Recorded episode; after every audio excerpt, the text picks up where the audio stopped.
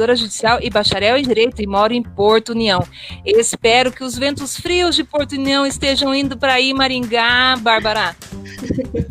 Oi, galera, tudo bem? O meu nome é Bárbara, eu sou bacharel em Direito, eu moro na cidade de Maringá, Paraná, e eu agradeceria de receber esses ventos frios. Está no ar mais um episódio do podcast Descomplicando. Viemos aqui para descomplicar e desmistificar alguns assuntos do direito.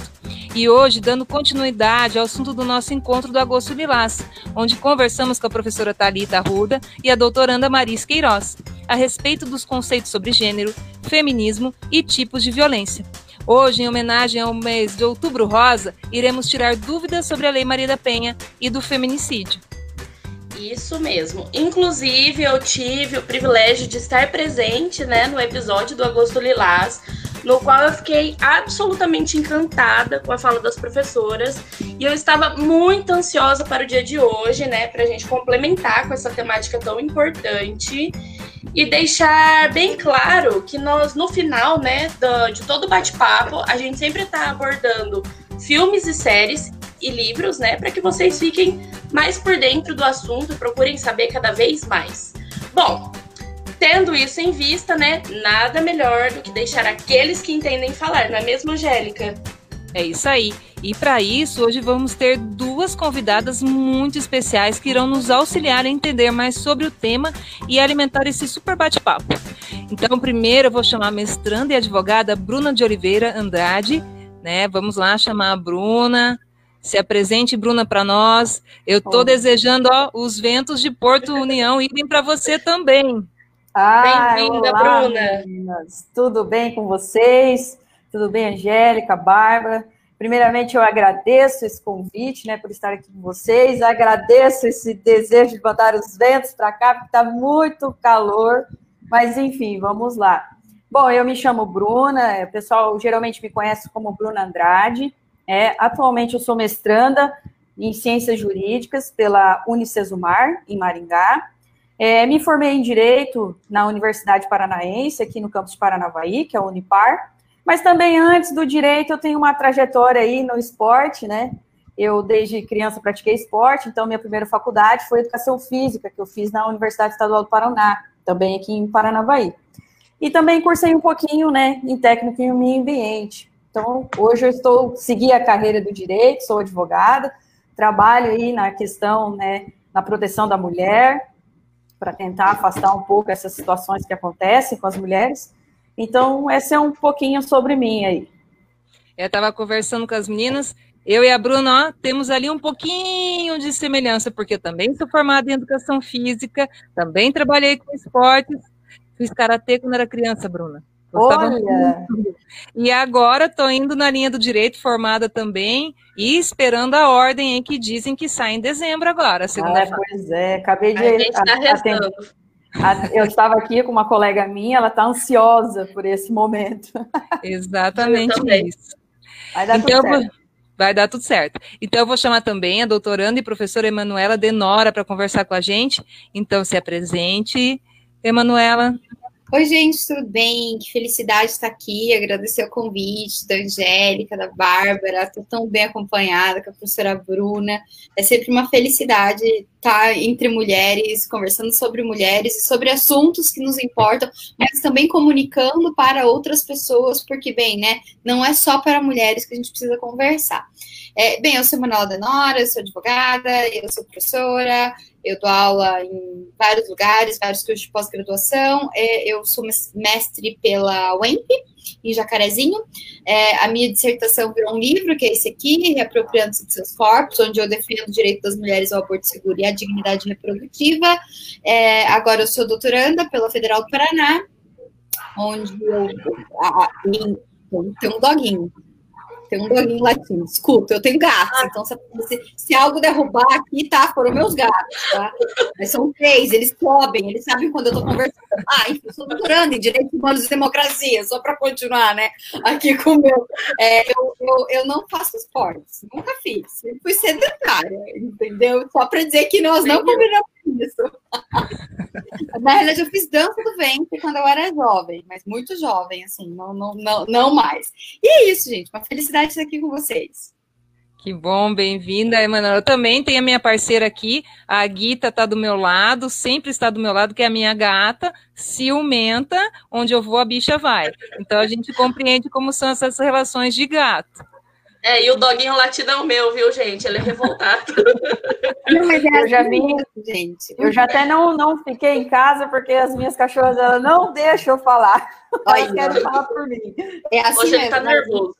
Os gatos, eles são incríveis, porque eles sabem quando a gente está conversando, eles, eles, eles ficam dormindo o dia inteiro entendeu? E aí, quando você faz alguma coisa que é ao vivo, daí eles resolvem atiçar, é incrível, começa a pular, derrubam as coisas, é o inferno, enfim. Bom, então vamos começar, né? Vamos começar esse super bate-papo. Eu gostaria de, nessa primeira parte, fazer uma breve introdução sobre a Lei Maria da Penha. Eu não vou ficar destacando, né, partes da lei e tudo mais. Eu gostaria de falar mais sobre a importância dela, né? Uma breve introdução. É, a Lei 11.300 é o principal de estipular o texto legal surgiu depois de uma longa batalha judicial após a Maria da Penha sofrer duas tentativas de feminicídio por parte de seu ex-companheiro. A Lei Maria da Penha nos mostra que a violência, diferentemente do que a maioria da sociedade acredita, vai muito além da agressão física. Ela pode ser psicológica, moral, patrimonial ou sexual. A lei também apresenta várias formas de proteção que são disponibilizadas à vítima desde o momento da ocorrência, né, do atendimento da ocorrência, até patamares judiciais, como o divórcio, por exemplo, né? É, é importante frisar que até a promulgação da Lei Maria da Penha, que aconteceu só em 2006, não existia em nosso país uma lei que fosse suficientemente capaz de proteger essas vítimas mulheres que sofriam esse tipo de violência. E todos esses casos basicamente eram jogados para baixo do tapete, né? Porque o nosso Código Penal possui uma lacuna gigantesca. Então precisou sofrer um vexame internacional, né, numa corte internacional, para decidir se reunir para organizar. Hoje, essa lei ela é considerada a mais eficaz e com maior abrangência em relação à defesa da mulher, né? E isso em patamar mundial. É, apesar da gente estar tá caminhando aí sempre com passos lentos e dolorosos, né, principalmente para as vítimas, é, para uma em 14 anos, né, é, a gente espera que esse tipo de coisa aqui seja é, cada vez mais infiltrada, né? Que as pessoas comecem a ouvir mais, se conscientizar mais e saber mais e botar essa lei que tem tudo para funcionar, para funcionar de fato, né? E com isso vem alguns questionamentos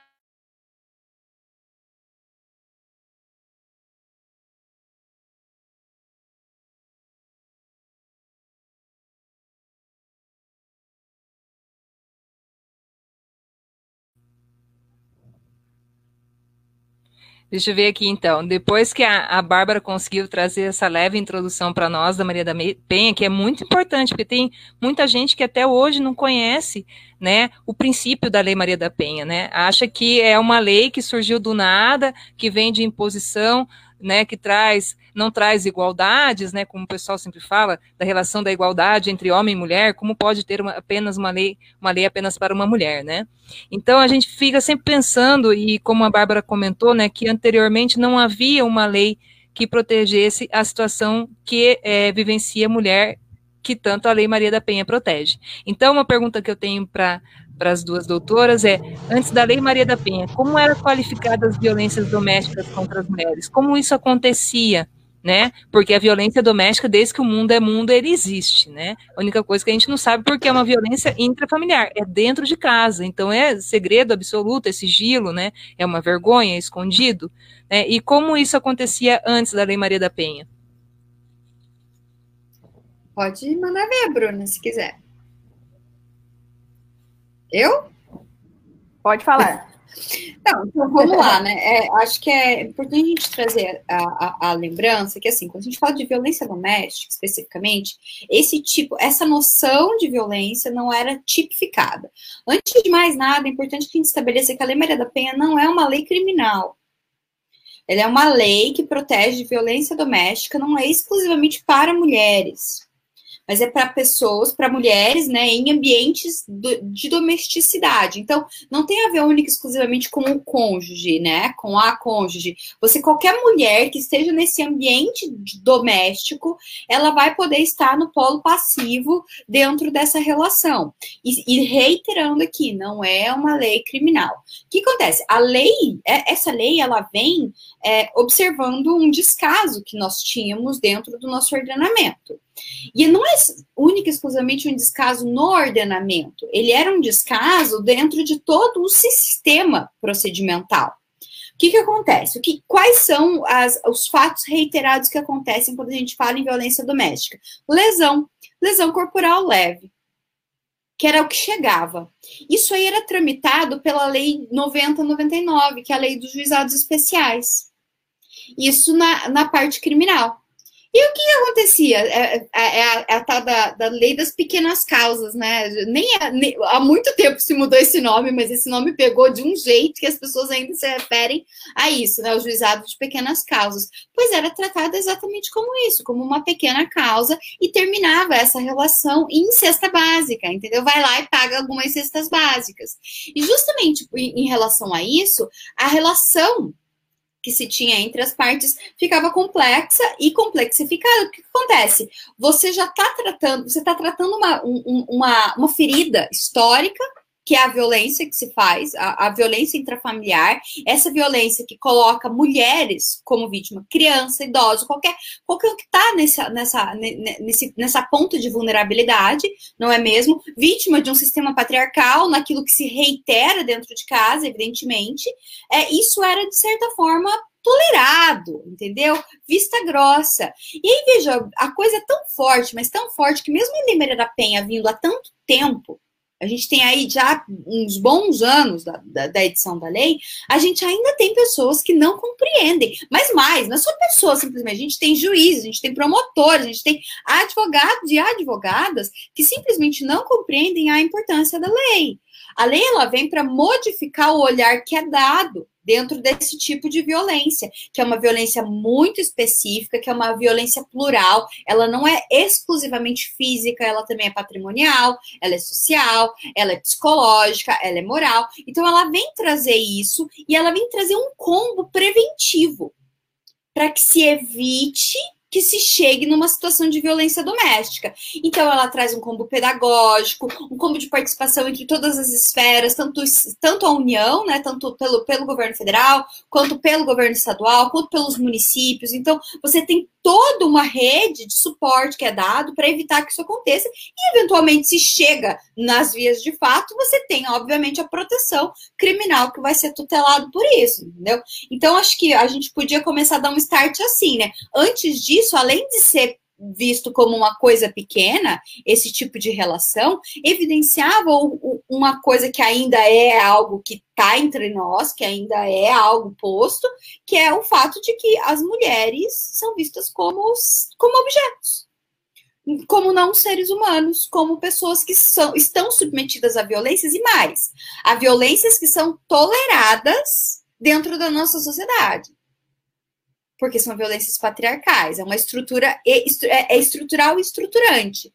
É uma estrutura que responde, mas que também nos, nos produz, que também nos afeta, porque nós também somos machistas, mesmo nós que somos feministas somos machistas, porque também nos afeta, porque também são deslizes, porque são coisas que nos, nos constituem. Eu acho que é mais ou menos aí esse o caminho. Bruna, por favor, me dá um, me dá um help aqui. Ah, vamos lá, então. Ah, tá certíssima, né? Que você falou, é, é o que. É assim, ao mesmo tempo, é muito bom falar sobre esse tema, porque é um tema extremamente importante, a gente precisa falar, mas ao mesmo tempo é uma coisa muito triste falar sobre esse tema.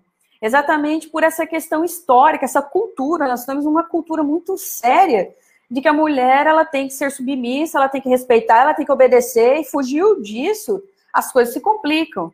Né? Então, assim, essa situação, eu já, eu trabalhei, tive a oportunidade de trabalhar por um, um, ano e seis meses no Núcleo Maria da Penha aqui em Paranavaí, que foi implantado em 2018. Então, assim, é, nós atendemos, né, atendíamos as mulheres aqui de Paranavaí e os distritos, né, aqui da comarca. E é, geralmente encaminhadas pela Delegacia da Mulher, né, pela doutora Fernanda, muito participativa aqui, né, que é delegada da mulher, ela encaminhava as mulheres, é, né, tinha acontecido uma situação de violência, aí ela chegava no atendimento, ia conversar com ela, falou assim, ah, mas isso só aconteceu uma vez, é, ele, ele, não costuma ser assim, mas ele não me bateu, então eu acho que não tem, mas tá, tá, errado esse pensamento, porque às vezes as mulheres, elas pensam que a violência é só aquela física, sabe? Aquela violência de, de levar murros, socos, tapas, e não é só isso. O fato de humilhar ela é violência, reter o seu dinheiro do salário é violência, é pedir com que pedir não, né? Exigir a prática de sexo é violência. E às vezes essa mesmo é, hoje, no dia que estamos, a violência doméstica, a Lei Maria da Penha, ela é muito conhecida mas ao mesmo tempo que ela é muito conhecida, as pessoas não sabem os detalhes e com que essa lei, o que configura a Lei Maria da Penha. Às vezes fica pensando, fala assim, só a questão de apanhar, eu não apanhei, então não tem nada que possa trazer a Lei Maria da Penha. Muito pelo contrário, essa lei ela veio exatamente, né, por conta desse histórico de violência, a vergonha que nós passamos internacionalmente, né, por conta que essa lei ela é, é uma homenagem a uma mulher que sofreu, né, tentativas de homicídio né? Nós precisamos de uma intervenção internacional para chegar onde estamos hoje. Então, assim, antes isso não acontecia. A mulher, assim, nessa questão de pagar cesta básica, meu Deus, isso não é, é inaceitável. E tanto é que hoje, né, não tem dessa. A lei é, violência física é pública incondicionada, né, o Ministério Público vai lá e dá sequência no processo. E, e, e assim, é, é um ganho, né? Às vezes os homens ficam até bravos quando eu vou falar sobre o tema, falar assim, é, mas é muita proteção para a mulher, então vocês querem igualdade? Cadê a lei do João da Penha? Então, isso é uma, na verdade, eu penso, é o meu ponto de vista, que chega a ser até uma ofensa, porque, assim, o histórico de violência foi muito grande em face da mulher, e ainda é muito grande. Quer falar, professor? É, se, não, se me permite, Bruna, é, é, ele não só está errado, como é uma falsa comparação essa que é feita, né? Exatamente. né? É, pri, pri, antes de mais nada, a, a, a, as lesões corporais, elas, aquelas tipificadas no Código Penal, elas também alcançam, em ambiente doméstico, elas também alcançam os homens. O que vem e traz a Lei Maria da Penha, o que vem trazer a diferença é justamente a possibilidade de medidas protetivas de urgência. E, ela, e essa, essa, essa diferença ela aparece, e ela sai, e ela, e ela é constatada por uma razão muito simples. A gente tem um problema social, mulheres morrem em casa. A casa não é um ambiente seguro para mulheres. Então, você tem a possibilidade de ordenar ao sujeito que se afaste daquele lar momentaneamente, porque é aquela coisa, né? Quanto maior o maior contato, maior o atrito. Então, que se afaste daquele lar em medida de urgência, mesmo a, o quantum das penas são irrisórios. São irrisórios e, e, e tem que ser pequeno mesmo, porque é uma lesão pelo tipo, é pequeno. O ponto é, a medida que vem, que vem, o que traz a lembrança é muito além da resposta penal que as pessoas tentam falar. Então, assim, isso, isso é de uma pobreza argumentativa, e, e é, o mais triste, né, doutora, é que isso é, é trazido por colegas. Isso é muito triste. É para mim, não tem problema o, o seu Zé da mercearia falar que é direitos iguais, eu quero a lei João da Penha. Eu não tenho problema com ele. Eu tenho problema com advogado, com promotor, com juiz, com desembargador, com ministro do STJ. Depois eu conto em off essa história. Falando, entendeu? Que o problema do encarceramento é a Lei Maria da Penha. Ah, Porque com certeza. Entendeu? Porque não é. Então, assim. É um absurdo. Isso é importante. Porque assim, se, se, você está falando com uma pessoa que não tem estudo nessa área, você até entende. Porque ela está ali dentro do senso comum. Agora, quando a gente está conversando entre pessoas que têm qualificação e possibilidade de, explicar que, olha, a gente não tem. Quando a, lá na Revolução Francesa, vamos, vamos apelar para a França. Quando falaram que pobre e rico não podia morar debaixo da ponte, para quem que vocês acham que essa lei mudou a vida? Não foi para o rico, que já não morava debaixo da ponte, não é mesmo? Então é a mesma coisa quando a Constituição Federal, em 88, falou que homem e mulher não são iguais, mas não estabeleceu condições efetivas de igualdade, colocou a gente com todo o peso de violências que são postas históricas e que são constitutivas. Então, assim, não, não é assim. A gente fala em igualdade, mas a igualdade ela não é um troço, porque a gente está numa situação que hierarquiza. As nossas desigualdades, as nossas diferenças, elas não são diferenças meramente porque são diferenças sociais, um é homem, outra é mulher. São diferenças porque nos hierarquizam, inclusive dentro de casa, e nos submetem a tantas violências as quais nós não sabemos, inclusive, notar que seja violência, como, como estupro marital, que a, que a Bruna trouxe, entendeu? Que acontece muito, mulheres que acham que isso é simplesmente aceitável, entendeu? Então, isso é um trabalho de conscientização e está sendo feito, e daí, quando a gente olha um um, um, jogador de futebol internacionalmente conhecido falando que o problema aí são as, as feministas, você fala: olha, meu amigo, acho que o nosso problema tá bem mais embaixo, viu? Bem mais embaixo. Enfim, desculpa, desculpa interromper, mas eu faço isso, é uma interrupting é o nome.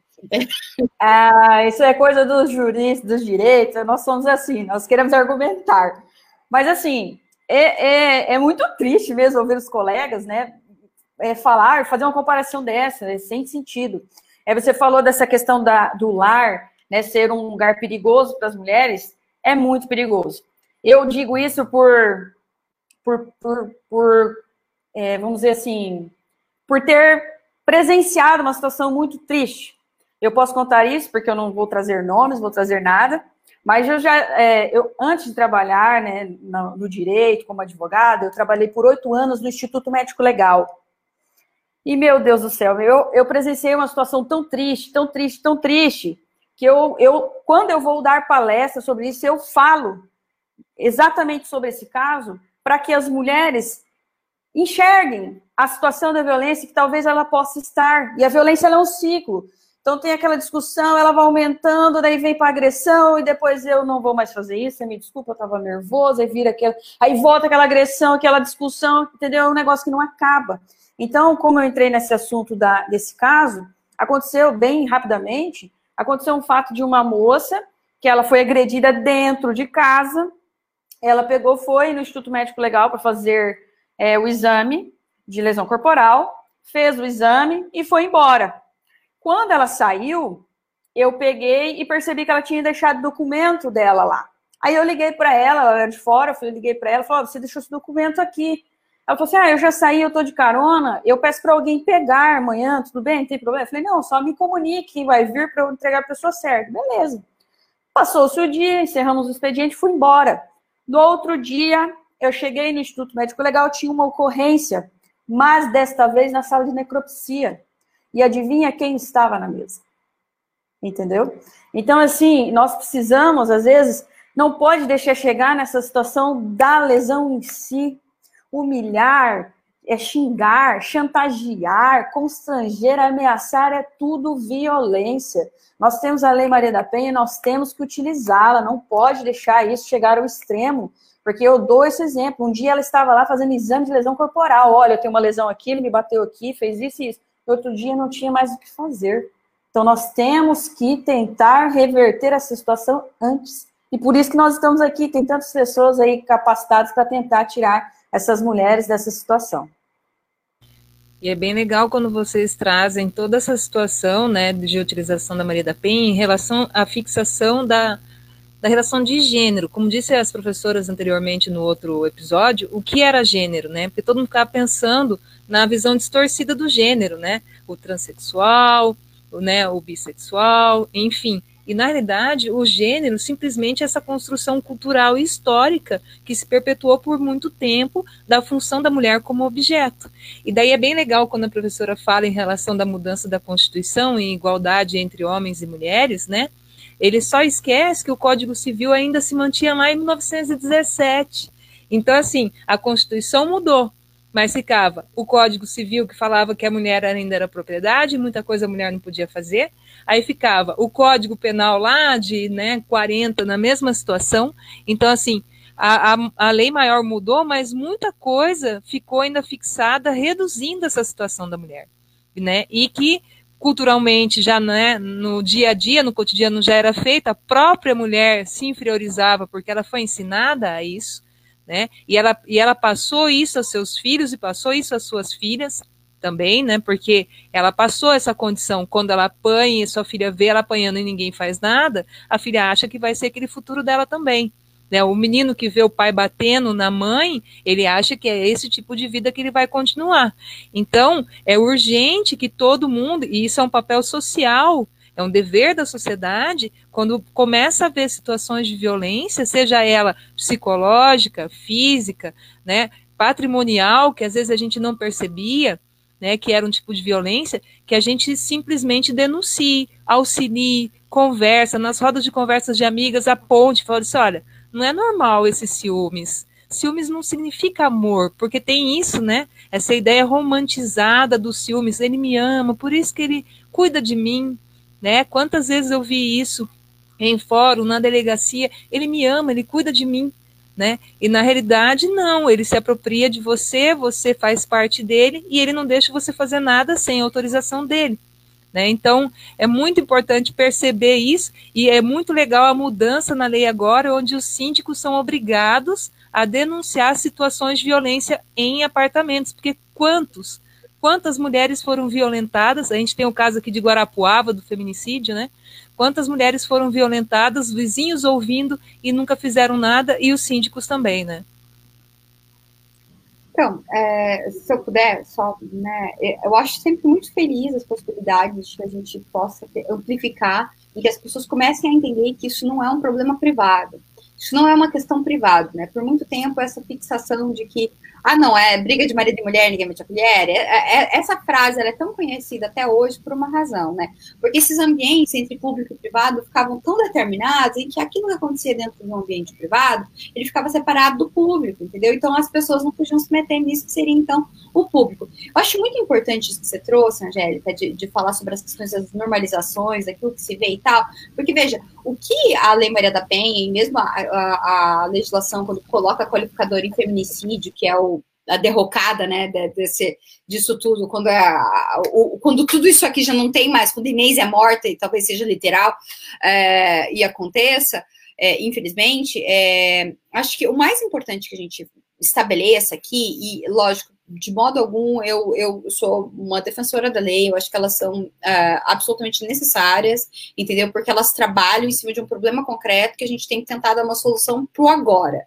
Entretanto, o agora não nos basta, porque a gente precisa estabelecer novos fundamentos relacionais entre as pessoas. A gente precisa desnormalizar esse tipo de relação, a gente precisa desnormalizar o fato de que o ciúme é um ciúme, o ciúme é um problema. Ainda hoje as pessoas lidam com essa coisa do ah, esse ele tem ciúme é porque ele gosta de mim, entendeu?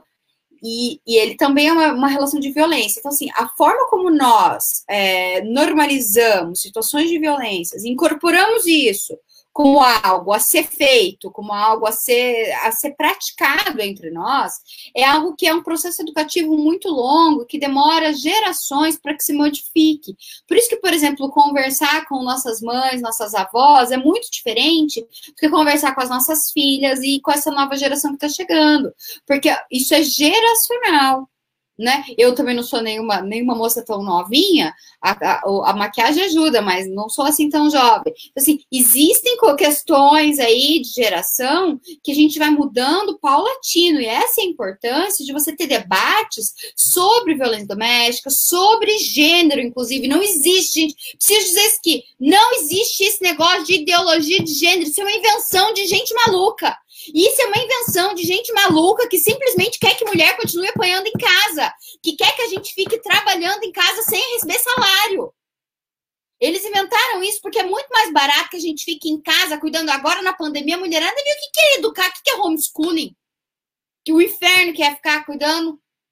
Entendeu? Isso não existe. Isso aí, isso aí é, é porque não, não é amor, é trabalho não pago. É, essa pandemia aí é, tá uma situação bem complicada, porque a mulher já vem numa situação de que ela tem que cuidar do ambiente doméstico, da família, dos seus filhos, seu marido e tal né? E aí vem a pandemia, além de cuidar do filho, ainda tem que fazer as tarefas, tem que deixar a casa limpa, tem que deixar o almoço pronto, porque se não deixar, dá briga dentro de casa. E as coisas estão tão triste, muito triste. Estava falando da questão né, da, dos ciúmes, meu Deus, é, é, é questões de, de, vestimenta, de roupa. Aí eu coloquei, não, tira essa blusa, eu não gostei. Não, não, não isso não, não pode existir. Essa questão dos ciúmes aí, é, términos de relacionamento, né? Porque geralmente, como bem pontuou no começo do nosso debate aqui, a violência doméstica ela não é só com o cônjuge, namorado, ex-namorado, né, convivente, mas também em relação doméstica e familiar ali com as pessoas que estão dentro do seio ali da família, do, do, do, do doméstico, da casa ali também, né, em si. Mas é, por exemplo, é, agora nos meus estudos, na, no mestrado, o meu tema de dissertação é sobre é, é, pornografia de vingança, né, que já se fala muito, e a sextorção, que é um tema muito novo agora, que é essa questão dos ciúmes, ciúmes, aí quando a mulher, ela tenta né, sair dessa situação, não aceita o relacionamento, mas tirou foto, recebeu fotos íntimas no, no curso do relacionamento ali, como vingança, espalha na rede manda por WhatsApp. Gente, isso daí tem que ser disseminado, tem que acabar. Isso não, sabe assim, as violências, em vez dela. Claro que nós temos a Lei Maria da Penha, que ajuda muito, que mudou muito o contexto, né? Porque se não fosse essa lei, meu Deus, não sei nem eu pensar o que seria das mulheres. Mas, assim, estão conseguindo meios de, de, de propagar a violência de outras formas, sabe? Então, nós precisamos é, falar sempre, conversar sempre. Tem pessoas que trabalham com isso, tem peça ajuda. Às vezes é difícil mesmo dentro da casa você falar porque você fica com medo do que vai acontecer. Mas não, não deixe de falar, não deixe de falar. Teve uma oportunidade, falou assim, estou com problemas, tem que falar. É muito legal quando vocês trazem a relação da, da Lei Maria da Penha como não ser uma lei punitiva, e sem de políticas criminais, é mais ou menos isso, né? Ela vem angariada de proteção, ela vem angariada de políticas públicas, com projetos, com anseios de mudança mesmo, de, de mudança, mudança até em relação ao próprio agressor, né? Porque é aquilo que come, quando a gente começou a falar, essa conversa não é só para mulheres, essa conversa não é só de mulheres, essa, essa conversa ela tem que estender. Os homens têm que conversar também junto e começar a entender o seu papel dentro da sociedade também, né? Porque a gente sempre fala, né? Bem como tem papéis que são determinados às mulheres, também existem papéis que são determinados ao homem, principalmente a esse homem agressor, esse homem opressor, esse homem que tem que dominar a casa, esse homem que tem que impossibilitar que a mulher é, participe da sua vida, seja livre, né? Então, essa, esse bate-papo que a Maria da Penha traz para a sociedade, ela é muito interessante, né? A gente tem projetos aqui em União da Vitória, ligado com a Universidade do Contestado, que ela trabalha com o agressor. Ela vai fazer um trabalho de, de com a psicologia em grupo, né, com o agressor. Então, vai poder possibilitar a conversa entre os agressores, saberem por que eles têm, teve, tiveram esses, essas complicações, né, agrediram suas esposas, suas filhas, sua mãe, enfim, para poder tentar entender de onde veio esse comportamento geracional. Né, porque a gente tem que pensar que é um comportamento geracional também. Ele viu o seu pai com certeza fazendo a mesma coisa, seu pai viu sua avó. Claro que nada, nada é, pode dizer que, ah, porque meu pai fazia, eu faço também. Né? Mas se nunca ninguém falar para você que você está errado e o comportamento sempre se seguir, realmente não tem como visualizar que isso realmente é errado. E o, o, barato da Lei Maria da Penha é isso, né? Eu achei muito legal quando me perguntaram a respeito disso. Ela é punitiva ou é de políticas criminais? Eu falei, meu Deus, olha que eu não pensava nisso. Né? E isso é muito legal, né? Isso é, eu acho muito forte da Maria da Penha, porque ela realmente combate de ação preventiva e no decorrer de todo o processo, né? E eu achei bem legal, o pessoal ouviu, né? Não existe a lei João da Penha, né? A lei Maria da Penha, ela tem como a, a parte como mulher sendo agredida por uma situação de gênero, uma situação que uma situação de violência que discrimina, que, é é, que tem o preconceito do fato dela ser mulher, que impõe uma posição social de um papel feminino que ela deve seguir, né? Eu acho, acho bem interessante isso. Não sei se eu estou falando correto para o pessoal, estou tentando dar uma, uma agilizada assim, não sei, Bárbara, a Bárbara entende muito mais da Lei Maria da Penha do que eu, porque o meu negócio é o feminicídio, meu TCC foi feminicídio, né? Então, meu negócio é lá no feminicídio, né? Mas eu não sei se eu consegui pontuar um pouco a respeito disso e ajudar o pessoal. É, no, é, quando entrou a quarentena, né? É, a Lei Maria da Penha, o direito da mulher em si, sempre foi um assunto que me rumou assim no direito, né? É um assunto que me instiga a continuar. Entrou a quarentena e eu pensei, poxa vida, se já era ruim, imagina toda essa quantidade de vítima com seus agressores. E aí surgiu isso um projeto que vem começar lá na escola. Chegar na vida adulta já achando que é tudo lindo, tudo maravilhoso, um conto de fadas, igual, igual as doutoras mesmas falaram, tipo, eu também achava que violência doméstica era é, era a violência física, só, só que era chegar, era bater, era chutar. Então, pensando nisso, já pensando nesse encontro, né, eu disponibilizei lá na semana passada uma caixinha de perguntas, né, para as pessoas que eu tenho no Instagram. E, incrivelmente, os amigos homens me fizeram perguntas, que seria justamente a questão da Lei Maria da Penha ser ou não aplicada para homens, né? Eu é, deixei um gostinho assim, né? Falei assim, ó, eu sei responder, mas eu acho que eu vou deixar para vocês, né, assistirem lá a live né, ouvirem o podcast, porque eu sou uma pessoa empolgada, mas acho que o tempo não cabe. É, duas questões muito importantes que trouxeram para mim. A primeira seria essa, né, da aplicação da Lei Maria da Penha no caso do homem que sofre a violência. E também se a Lei Maria pode ser aplicada no caso de mulheres transexuais, porque é uma questão que muita gente tem dúvida e é pouco falado, é pouco disseminado, né? A gente acaba sabendo mais quando acontece alguma coisa. Então, eu gostaria de deixar as doutoras falarem essas duas questões da aplicabilidade, da, da possibilidade da aplicabilidade da lei da penha para homens, né, que vierem a sofrer violência aí no ano, e sobre a aplicabilidade na, é, quando se fala do corpo transexual, né? Então, eu deixo livre aí para as convidadas falarem.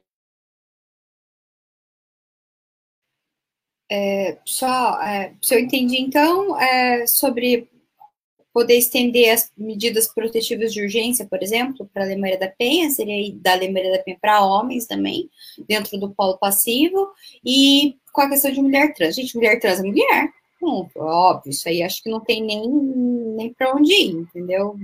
Zero aí. Mais uma vez, o autor pode ser qualquer um, pode ser o autor como a autora também. Então, a relação, essa relação aí pode ser para qualquer lado. A questão de, da, da, da, da lei Maria ser aplicada para homens como polo passivo vai, vai demandar, demandar do aplicador um pouco mais de cautela. Até pode acontecer, eu já vi decisões muito pontuais, muito específicas, em que dava as tutelas antecipadas, entendeu? Porque entendi que naquela relação específica havia uma hierarquização, mas essa não é a, o mote da norma. É, esse não é. Por quê? Porque numa situação de violência, você já vai ter todas as medidas possíveis do Código Penal para poder aplicar, e do Código de Processo Penal. Então, você pode pedir todas aquelas medidas ali para qualquer pessoa, qualquer pessoa, seja homem, seja mulher, tá bom? E qualquer um dentro do espectro LGBTQIA+, qualquer um. Agora, as medidas da Lei Maria da Penha, por, ela é uma lei de gênero, isso é importante, né? Então, ela tutela tanto mulher trans quanto mulher, mulher não trans, é, cis, é, e para ser aplicado é muito pontual. É assim, é, coisa de processos específicos que foram porque foi entendido que ali no, no polo tinha vulnerabilidade, entendeu? Mas a princípio você tem todas as outras medidas preventivas e cautelares que você vai encontrar dentro da estrutura criminal. Então você vai ter, você vai ter suporte jurídico. Não, talvez não da Lei Maria da Penha, mas você vai ter suporte jurídico, porque às vezes, se for, por exemplo, adolescente, você vai ter, você vai ter tutela do ECA, se for idoso, você vai ter tutela do Estatuto do Idoso. Então, assim, você tem meios, tá? É isso. É, é, em relação a isso, né, ao meu ver, eu acho que na maioria dos julgados, né, desentendimentos, é claro que em alguns casos pontuais, igual a professora Emanuela falou, é, tem essa aplicabilidade aí, mas assim, a lei é muito clara quando ela já, a Lei Maria da Penha lá atrás, que ela, ela criou mecanismos para coibir, veja bem, para coibir a violência doméstica e familiar contra a mulher, entendeu? Então, assim, a lei, que nem a, a professora Emanuela falou, tem outras vertentes de proteção. Então, assim, a Lei Maria da Penha, ao meu ver, e eu acho que deveria né, ser extremamente defendida, que a Lei Maria da Penha é para defender as mulheres. E né, tem aquelas situações que nem na questões da mulher trans, gente, mulher trans é mulher.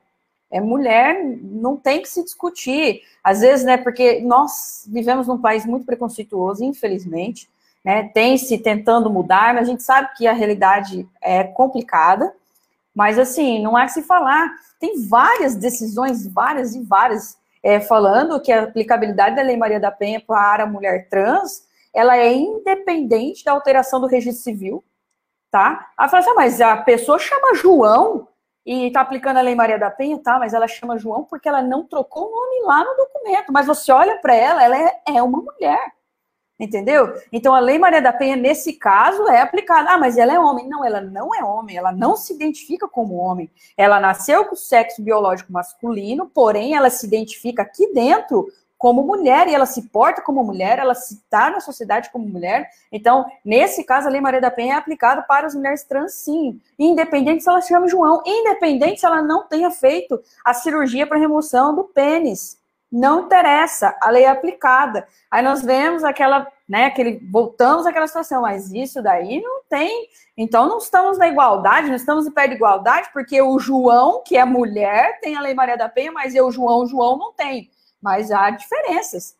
Entendeu? Como eu disse, a doutora também falou, a mulher trans é mulher, não adianta você, é, é, a pessoa pensar falar assim, não, é homem, não é, não é, ela é mulher, ela se identifica com mulher, ela se porta com mulher, ela é mulher, vai ser aplicada a Lei Maria da Penha.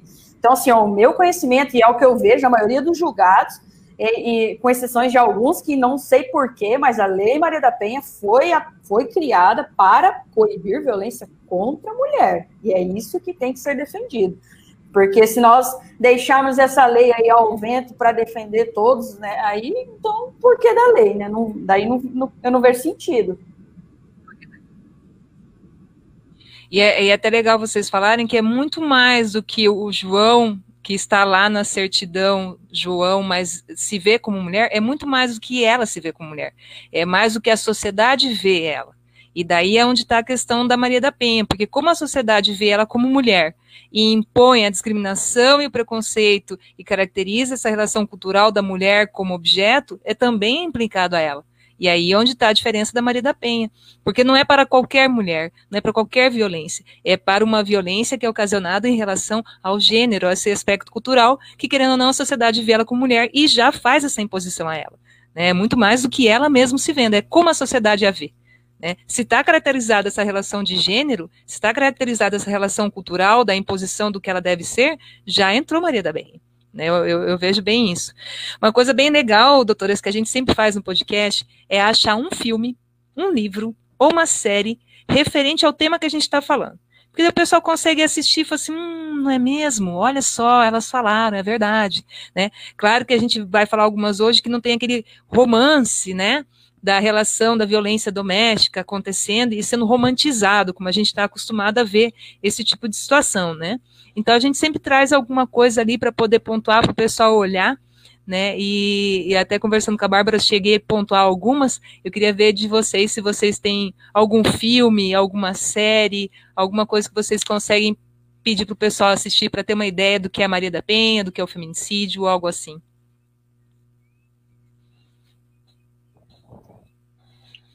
É, eu queria indicar, na verdade, um outro podcast. Não sei se vocês permitem fazer jabá para terceiros aqui. Enfim, mas é porque eu gosto muito de podcast. Então, é, que é o Praia dos Ossos, que é da Rádio Novelo, que ele, que ele narra sobre o assassinato da Angela Diniz e como que se deu a que ela foi morta, assassinada pelo Doc Street na casa na Praia dos Ossos, né? Por isso o nome também. É, e ele foi real confesso e tudo que aconteceu durante todo esse processo. Ela, que era uma mulher preferentex e tudo mais, e como a sociedade julgou ela. Isso acho que vai bem à tona, porque recentemente houve um sujeito que foi. Uh, foi absolvido no, no, procedimento de júri, e as pessoas estão querendo mudar a decisão e tudo mais, e, e aí eu até comentei, né? Daí a, a criminalista falou, né, gente, olha, o júri tem, tem soberania nos vereditos. Agora, o que a gente tem que discutir é por que, que o veredito de um júri entende que é ok uma mulher morrer porque ela talvez tenha sido infiel. É isso que a gente tem que discutir. A raiz está em outro lugar, é esse deslocamento que a gente tem que fazer. Entendeu? Não é o resultado, o resultado tem que respeitar. Agora, é o deslocamento, a gente tem que dizer por que, que uma sociedade entende isso. Eu acho que esse pré dos nossos vai, vai ajudar a gente a pensar um pouquinho melhor sobre isso. Então é isso, essa é minha dica cultural para vocês. Bom, eu vou passar, tá? Essa a Beth nesse caso, porque assim eu não eu não costumo assistir muito filme, né? Então eu nesse caso aí eu não tenho muito o que falar não. Eu vou eu vou acompanhar esse podcast aí que você passou, porque é muito legal. Mas essa questão da soberania, essa é uma pergunta que eu me faço. Engraçado, o homem pode trair, pode né, fazer tudo, a mulher trai, ela morre. Entendeu? Não pode, não, não, não, não pode de forma alguma. Então, então a, a, a, solução é eliminar a mulher. Vamos eliminar, é, porque ela me traiu, então tá tudo certo. O, o que me fez, é, fez, fez, levantar a discórdia aqui é no sentido de que, olha, gente, a regra processual é clara o júri tem soberania dos veredictos. Eu não vou ficar endossando um discurso punitivista, porque imagine só toda a absorção que a gente conseguir agora em júri, então, porque eventualmente tem algo nos autos, isso aí vai desqualificar. Mas eu acho que o nosso, o, o angu aqui, o nó da coisa, é entender por que, que uma sociedade, que é justamente para isso que se tem um tribunal, que se faz um, um júri, por que, que a sociedade entende que matar uma mulher tá ok? E a gente, falando em matar mulher, a gente nem conversou sobre feminicídio. Fica para o próximo podcast. É, vamos ligerar. Eu, eu trago aqui um, um, documentário do portal é, Porta, é, Porta Curta Petrobras, chama Quem Matou Eloá. Então, assim, foi o assassinato daquela adolescente de 15 anos lá em 2009, e esse documentário é agora de 2015. E ele vem contando a perspectiva vista pela mídia em relação a todo o incidente, né? Como ele, o coitado, de ação, foi largado, ela que perdoe, que né, aceite ele de volta porque ele está em sofrimento e acaba esquecendo de toda a relação que ela sofria de violência, de ter que a, acabar voltando no relacionamento agressivo, né? Ela acaba sendo esquecida e deixada de lado para que o papel né, estrelado seja do cara. Então, assim, o documenta esse documentário, Quem Matou Eloá, é muito bom, são só 24 minutos, fala bem dessa relação da violência doméstica, como é vista a mulher na sociedade, como essa menina sofreu várias violências e a amiga dela estava do lado também sofreu violência, ao ter que retratar novamente o que ela sofreu durante aquelas horas. Então, assim, é um documentário muito bacana que eu aconselho, porque daí fala um pouco da Lei Maria da Penha e fala um pouco do feminicídio, apesar de ter acontecido isso bem antes da lei do feminicídio, que é de 2015, né? E daí a gente consegue, a gente consegue puxar um pouco do feminicídio, doutora. Falar um pouco sobre ele aí, que a gente tem uns 10 minutinhos, a gente consegue falar um pouquinho sobre o que é a lei do feminicídio. Então, se, se quiser, só, só para só esclarecer aqui, gente, feminicídio em si, é, ele é uma qualificadora, ou seja, vocês já devem ter ouvido, ouvido falar, é um homicídio triplamente qualificado. Então, ele é um desses aí. Ele é uma qualificadora, ou seja, ele, ele estabelece uma modificação no quantum da pena e ele sobe um pouco mais aí esse quantum da pena. Quando é identificado, e no caso da lei do feminicídio especificamente, de sexo, aí já é um aí tem uma outra um outro porém, muito mais por contingências do momento legislativo da época, que foi 2015, foi, foi uma, uma, uma, espécie de promessa da Dilma, porque ela não passou o aborto, ficou, porque foi uma cobrança dos setores feministas, uma cobrança devida de todos os anos das esquerdas no poder que não legalizaram o aborto, agora está aí sendo cooptado novamente pela bancada evangélica, entendeu? Então, que não discutiu isso, e aí então vem estabelecer o que haveria, então, essa qualificadora do tipo penal matar alguém.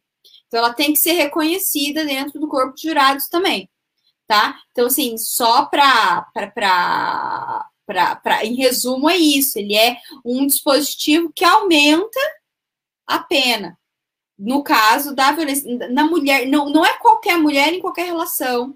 Ela tem que estar tá numa relação de violência doméstica. Não é simplesmente uma mulher morreu assassinada. Ela tem que ser assassinada por alguém que com quem ela tem um vínculo de confiança, porque é aí que vem o pulo do gato dessas relações. A mulher confia nessas pessoas. A, a, a, Bruna pontuou isso logo no começo da fala dela, quando ela falava de violência doméstica e da Lei Maria da Penha, que é isso que é o ponto. As mulheres confiam. É, é uma relação diferente de uma relação habitual do processo penal que a gente tem de brigas, de lesão. Porque as mulheres aqui, elas elas têm vínculos, vínculos de afeto. Elas podem gostar dos agressores delas, entendeu? Elas convivem com elas, elas têm filhos, elas têm, têm, todo, têm bens, têm patrimônio, tem muito mais coisa envolvida. Não é uma relação simplesmente, ah, não dá certo, a gente separa. Você está falando de pessoas que, que, que às vezes não têm condição financeira de separar. E que precisa para viver. Entendeu? Então, quando a gente fala, né, é, uma coisa se comunica com a outra. Não tem como falar que uma lei é maior ou melhor que a outra, porque elas são complementares e elas vêm se debruçar, né, em cima de uma realidade necessária. Que é o fato de que mulheres morrem, morrem dentro de casa, assassinadas por pessoas com quem elas confiam, por quem elas amam, de quem elas amam, ponto.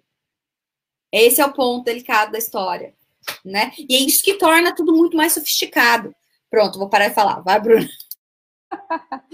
Ai, não, mas é porque é um assunto que nós somos apaixonados por falar nisso, então nós ficaremos aqui dias falando e falando. Eu falo com ódio, eu não falo que eu gosto, não. Eu falo que precisa falar, viu? Mas eu não gosto. Ah, tá certo.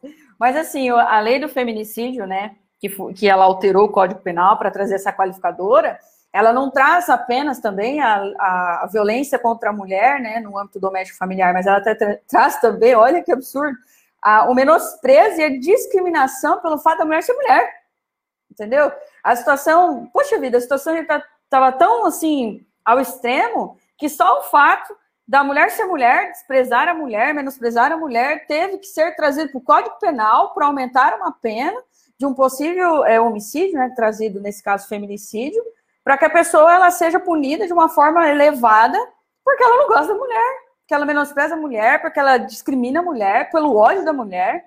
É, essa lei do feminicídio eu até trago, é uma lei que não é muito conhecida, às vezes, né? Então não é muito tão falada igual a Lei Maria da Penha, mas a Lei Lola, não sei se as pessoas têm é, conhecimento, é, a Lei 3.642 de 2018, é, é um caso, depois que tiver conhecimento, é uma professora, ela tem até um blog, ela dava aula numa instituição e ela defendia, ela sempre defendeu questões de gênero e tal.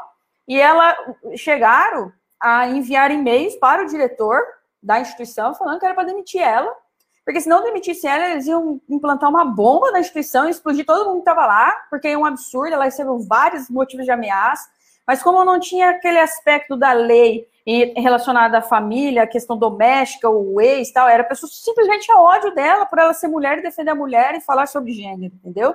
Então, essa lei, ela. Então, como ela não tinha essa questão de, de, de doméstico, familiar e afeto né, com uma pessoa, ela não conseguia buscar, por exemplo, a, a delegacia da mulher para que essa pessoa seja processada pela Lei Maria da Penha. Então, necessitou-se criar essa lei para transferir a competência para processar e julgar para a Polícia Federal, investigar para que essas pessoas, né, que têm esse ódio, essa misoginia que chama, né, esse ódio contra a mulher, para essas pessoas responderem por isso, né? Então, o feminicídio ele traz a violência doméstica familiar contra a mulher, ou seja, aquelas relações que chegam ao extremo, né? Aquele ciúme, aquelas desavenças, aquelas não aceita desobediência, ah, então vou te matar, pronto, acabou resolvendo o problema, né? Que traz a Lei Maria da Penha.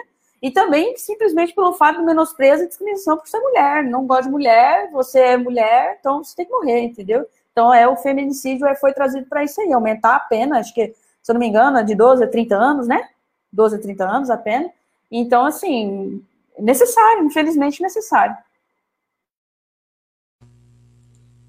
Mas é, é, como disse a doutora, diz, vocês disseram, né, que é a última rácio, né? É quando nada deu certo, tudo que a gente tentou, o uso da Maria da Penha, agora o conhecimento da, da, da lei é, Lola, né? Quando a gente não consegue nada, nenhuma ação preventiva, nenhuma ação falando na sociedade, conversando com as pessoas, quando nada deu jeito, é, infelizmente, a gente tem que aplicar a lei do feminicídio. Então, na realidade, é quando o homem ele é tão ele é tão opressor que ele acha que ele tem o direito de decidir sobre a vida da mulher. Eu acho que chega no, no seu potencial máximo, né? Quando ele acha que ele pode decidir se você vive ou se você morre. Então eu tenho o poder disso, então eu mato você. E o que a gente tem observado nessa, nesse tempo de pandemia, e aqui já foi o segundo caso, terceiro caso que observamos aqui, é a, é, o feminicídio com, com o suicídio do homem após. Ele mata a mulher e se mata. Então, isso agora está ocorrendo. A gente teve aqui o terceiro caso, nós tivemos um primeiro caso em 2016, depois em 2019, e agora nós tivemos um recentemente, no dia do meu aniversário, aconteceu isso. Né? Ele matou a esposa e se matou. Foi um grande presente para mim, fiquei muito feliz quando fiquei sabendo né? Porque é, é, triste, né? A gente vê nesses tempos de, de, de, pandemia como aumentaram os casos de violência doméstica e feminicídio. Mas essa relação. Pode ficar bom. Olha, eu interrompendo. Eu, gente, só me chama pro lugar, eu vou te interromper. Maravilhosa. É, mas é porque mulheres são, são tratadas como objetos. Entendeu? Então, quando é objeto, objeto você pode se desfazer você pode violentar, você pode agredir. Nós não somos vistos como seres humanos, entendeu? E é justamente em razão disso é que, é, que esse tratamento existe. É, é, é fácil objetificar porque nos coisificam a gente ainda pode ainda ser humano, mas assim, hierarquia, entende? Porque daí essas situações vão se agravar se você é uma mulher trans, se você se você está no espectro não binário, se você é uma mulher negra. Então, assim, cada, a, cada, a cada camada de dificuldade que você coloca aqui, a gente vai estar tá, a gente vai estar tá sofisticando mais esse debate, entendeu? E a gente vai estar tá piorando as violências a ponto de algumas pessoas serem tão excluídas a ponto de não serem consideradas seres humanos a ponto de haver um discurso que desconsidera os seres humanos e mais, a ponto de haver hoje movimentos legislativos que estão defendendo que as pessoas simplesmente não possam ser o que elas são ou que elas possam, sabe, dentro desse espectro possível, sabe, de ser, de, de exercer as nossas subjetividades dentro dessa lógica binária. Mas mais uma vez também isso fica para outro podcast, porque o, o, papo vai, gente, só se me deixar aqui vai. Mas é Hoje isso. É Desculpa interromper. Angélica, você falou dessa questão do, do feminicídio pós, depois suicídio. Eu tive isso na minha família, você acredita? Na minha família, eu era muito pequena, eu tinha 12 anos. Pequena não, porque eu sou pequena, quem me conhece vai, depois vai, vai me zoar, tá? Eu já sou pequenininha. Mas quando eu tinha 12 anos, aconteceu isso. Uma prima minha tinha um relacionamento com uma pessoa até bem conceituada na cidade, sabe? ele, ela terminou o relacionamento, ele não aceitava e ia atrás, ia atrás, queria voltar, voltar, voltar, ela não queria voltar. Um belo dia, no dia do aniversário da mãe dela, ele foi até onde ela estava, é, desferiu o disparo de arma de fogo contra ela e se matou. Olha que triste. Exatamente. E daí começa aquela conversa do documentário da Eloá, falando assim, nossa, coitado, ele tem problema, ele sofre, né? E aí, por isso, ele se matou, ele estava doente, né? E na realidade, o que a gente percebe é essa relação da perda, né? De não querer perder o seu objeto na qual ele controlava. Essa relação de poder é muito forte perante a uma pessoa que vive em estado de submissão. E quando ela resolve, a gente sempre fala, quando a mulher resolve bater o pé e falar que não quer mais, não quer mais essa situação, é onde onde ele tentou na psicologia, no patrimonial, no físico, no sexual, não resolveu, ele falou, poxa, eu fiz tudo isso e ela não me obedece ainda. Então eu falo agora, então eu vou acabar com a sua vida que né, você não está não tá me respondendo, então você não merece viver mais. E isso é muito por triste. Isso, por isso que eu sempre falo, quando eu, alguém me procura, a mulher me procura, eu falo, a Lei Maria da Penha tem medidas protetivas de urgência, utilize-a, vá à delegacia, fala, aconteceu isso, isso, isso, eu preciso que ele seja afastado do meu lar, eu preciso que ele não entre mais em contato comigo, com os meus familiares, eu preciso que ele não se aproxime de mim, tem que ter medida protetiva de, de, de proteção contra a mulher. Isso é só você chegar na delegacia, registre o boletim e peça para o delegado, para o escrivão, investigador que está te atendendo, fala assim, eu quero a medida protetiva. Obviamente que vai para análise do judiciário, mas assim, 90% são deferidas, porque você tem aquela. Fala assim, ah, o papel não funciona, mas às vezes funciona. Por exemplo, aqui em Paranavaí, trabalhando no Núcleo Maria da Penha, nós conseguimos implantar a Patrulha Maria da Penha, em parceria com a Polícia Militar, né, uma, uma, uma, um trabalho que nós fizemos aí também com o Poder Judiciário, na pessoa do Dr. Roberto, nós implantamos a Patrulha Maria da Penha, que a Polícia Militar, com convênio com a Polícia Militar, faz exatamente isso, vai no, no fórum, pega a listagem, quem tem violência doméstica, é, medidas protetivas, e vai na casa. Até teve um dia que uma, uma moça que eu atendi, ela falou para mim, doutor, é normal a polícia militar vir na minha casa perguntar se está tudo bem. Nesse caso é extremamente normal, porque eles estão empenhados a isso. Pegar a listagem lá na casa, assim, aqui tem que ele não pode se aproximar a 800 metros de você, 300 metros, geralmente, 300, 200 metros. O que está acontecendo? Está violando? Para exatamente, obviamente, que a gente não tem como garantir, né, que não vai chegar a esse extremo de ser horror de tirar a vida de uma pessoa, mas é um meio de você se proteger. Você tá com a medida protetiva, você liga para a polícia, fala, tô com a medida protetiva, ele está aqui, eu não sei o que fazer, a polícia vai, entendeu? às vezes as pessoas ficam desacreditadas, falam assim, ah, eu liguei, não foi, mas tem que ligar, porque você tem um meio de se defender, não deixe chegar no último arrasto, não deixe chegar naquela situação horrível que eu tive que presenciar de um dia estar tá atendendo uma lesão corporal, no outro dia estar tá atendendo uma necropsia. Entendeu? Você tem que se defender. Utilize as medidas protetivas de urgência. É para isso que elas existem. É bem isso. Aqui nós temos a Rede Catarina, aqui em Santa Catarina, é a Rede Catarina que atua nesse mesmo aspecto, né? É, quando a, pessoa, a, mulher entra com um pedido de medida protetiva, passa pelo fórum, as policiais da Rede Catarina, elas vão visitando nas casas das mulheres para ver se está sendo realmente cumprida a medida de proteção, é, averigua se, se elas precisam de alguma advogada, né, para poder entrar com uma ação de divórcio, pedir até alimentos, né, alimentos para ela mesma, né, porque muitas vezes ela ficou tolhida de trabalhar, né, não foi permitida ela o trabalho, não foi permitida ela estudar, né, até em relação à proteção dos próprios filhos, porque uma violência dada à mulher também gera violência aos filhos, né, então a Rede Catarina aqui de Porto União é, é bem forte nisso, o Sejusc de União da Vitória também é fortíssimo nisso, quando a violência é empregada à mulher e tem filhos, então o pessoal busca o Sejusc para ter essa ajuda, acompanhamento na delegacia, para prestar queixa, para fazer boletim de ocorrência. Então, isso é muito importante e é aquilo que a gente fala, que está lá na Lei Maria da Penha.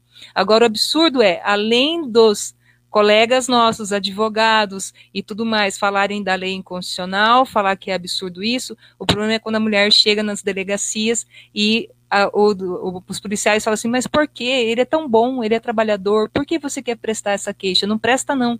E daí a mulher ainda tem que entrar com ação judicial para poder fazer um boletim de ocorrência.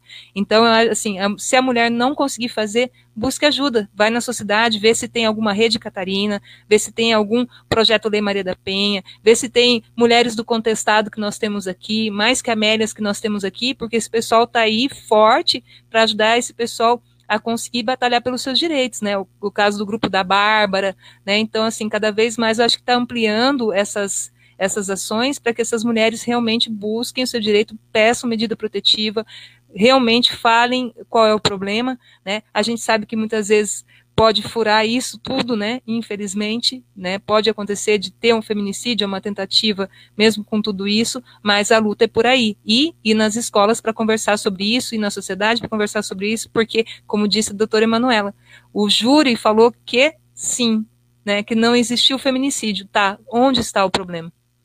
Né? Tá em quem votou em relação a isso. Então, a gente cada vez mais tem que debater sobre esse assunto. Meninas, agradeço muito. Doutora Emanuela tem um compromisso daqui a pouco e a gente, se deixar, a gente vai conversando, conversando, porque a gente fala com ódio, mas é bacana orientar e informar esse pessoal, não é verdade? Com certeza. Com certeza. Eu sou suspeita de falar desse assunto.